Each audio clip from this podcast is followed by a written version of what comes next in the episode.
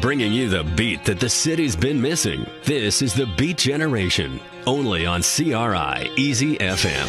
听众朋友，我是有代，这里是 CRI Easy FM 中国国际广播电台轻松调频，欢迎在每周五晚上从十点到十一点收听我们主持的 Beat Generation，让我们进入一个舞曲时代。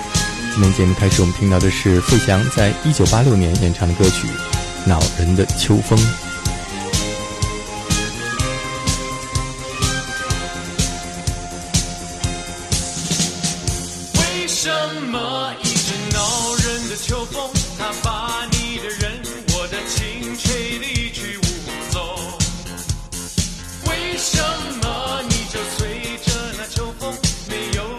再见说珍重没有留下姓和名。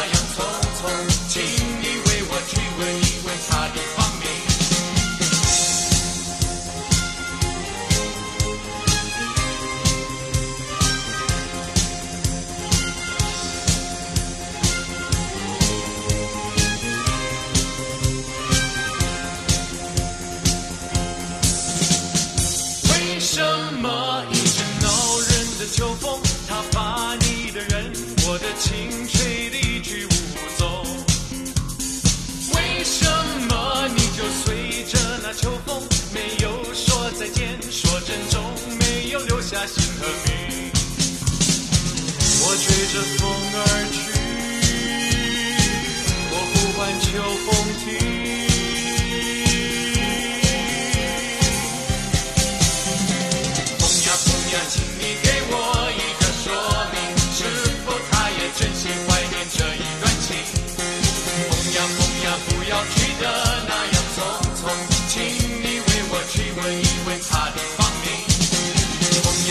Yes.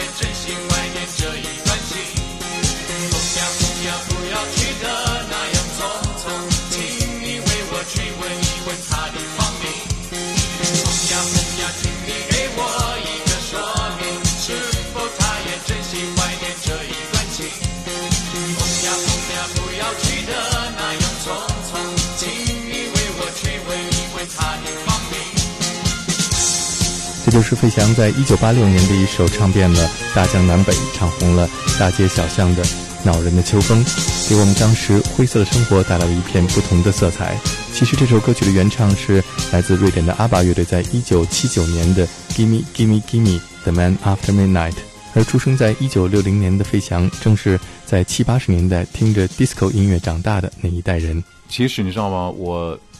我成长的过程呢，已经是七零年代七五。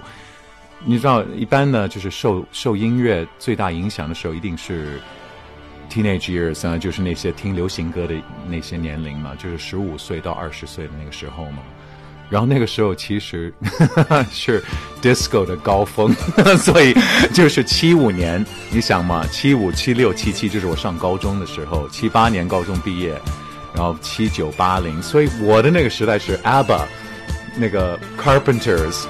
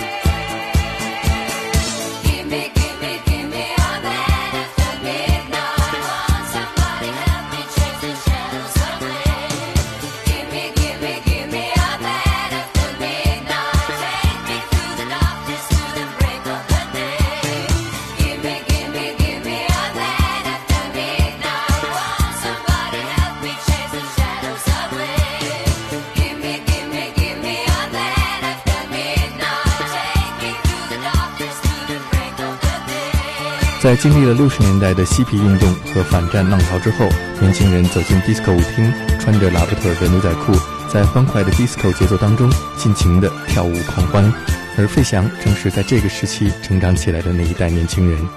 我长大的时候呢，已经不是，还不是那个最更早的那个 jazz 的高峰，也不是摇滚六零年代的高峰，那些什么 Beatles 滚石我都没滚，我都没赶上。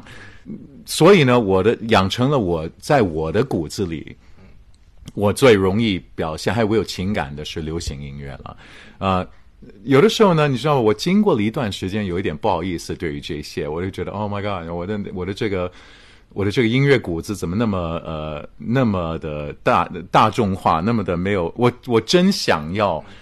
要对于那个早早些年的有更多的理解或是那种热爱。可是你知道吗？我后来发觉，其实音乐每一种音乐都有它的一种价值，还有他们是互相都在影响。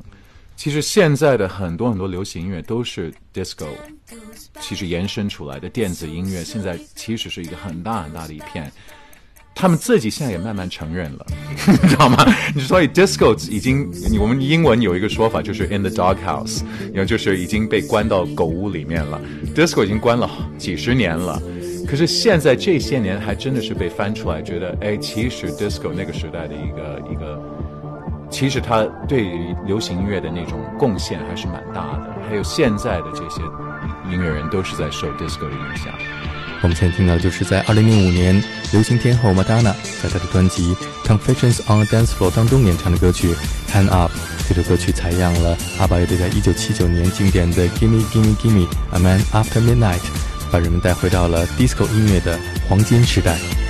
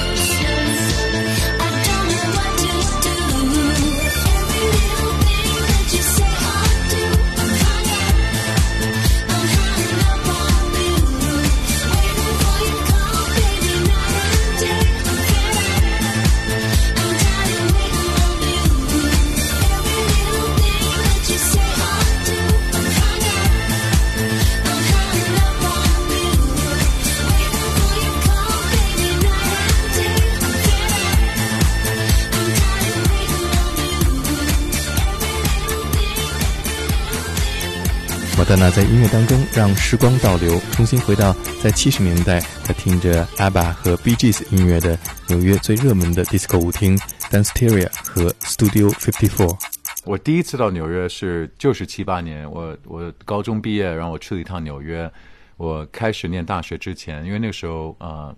我我想我先呃去一趟，然后我去了纽约，呃，第一前面几天我就去了。那个 Studio Fifty One 的确是就是像那个传说中，它就是前面有很多的绳子，然后呢，就是有人站在那儿挑，然后挤满了一个人山人海，在那个门口就是一大堆人在那儿那个，然后呢，这些看门卫的就要从这个所有想进来的人中其中挑啊，我要让哪一些人进来，因为里面呢，Studio Fifty One 的特征是它是一个当代所有的这个纽约的艺术界。时尚界跟娱乐界的呃高层人士的一个一个游乐天堂吧，应该这么说吧。然后里面他们能够完全放松，也不用担心有任何负面的或是暴露的，因为大家在里面都是在狂欢，一点一点都没有那种考虑说呃哦，我现在今天在这儿我是明星，因为其实在现场有。二十几个大腕儿，可每天晚上都随时都在那儿，然后他们都是互相认识，所以特别的，嗯，怎么说是一个非常特殊的一个时代，还有那个环境，嗯，其实 Studio Fifty Four 的一个高峰，也就是那么个七年到十年，然后就没了。然后我到纽约的时候，七七八年的时候，已经是他的那个呃还是高峰，可是开始晚期了。然后就是，然后我进，我到那个绳子前面，我还不知道那个会有什么结果。然后因为那时候才，天呐，才十七岁，啊，他们不查 ID 的，可是那个绳子这个前面的人，还居然就把我给拉进去了，给跳进去了啊！因为可能就凭我年轻吧，因为他们就是那个绳子前面的人，他们就是在挑今天晚上。我们在这里面的环境，我们要制造、营造一个什么样的一个氛围？然后当然有名人到了，他们都会有事先打招呼了。像今天晚上，啊，Mick Jagger 会来，啊，今天晚上 Andy Warhol 会带着谁谁来，Grace Jones 会来，那他们就一定已经知道了。然后他们一到了，就是哇，就直接进去了。可是我们一般人呢，都是要被挑的，那个时候要被挑的。然后所有的人都挤在那门前门前，然后，然后我就被他就会指你说 You。然后那个绳子就拽举起来了，然后你就往前走，然后就进去了，就觉得哦，不容易，非常不容易。可是那个进去了之后，我就觉得哇，这里面就是根本就是很炫、很狂、很音乐，反正都放的都是都是 disco，基本上就是那个时代正红的一些歌曲。然后大家就在跳舞啊、喝酒啊，反正。其实到里面去了，它其实是很正常的一个一个一个 party，还是非常开心的。我就记得那个气氛是非常开心的，呃，然后呢，其实也就影影射了其实 disco 的一个一个一个特征，就是它就是它重视的就是人生的要快乐，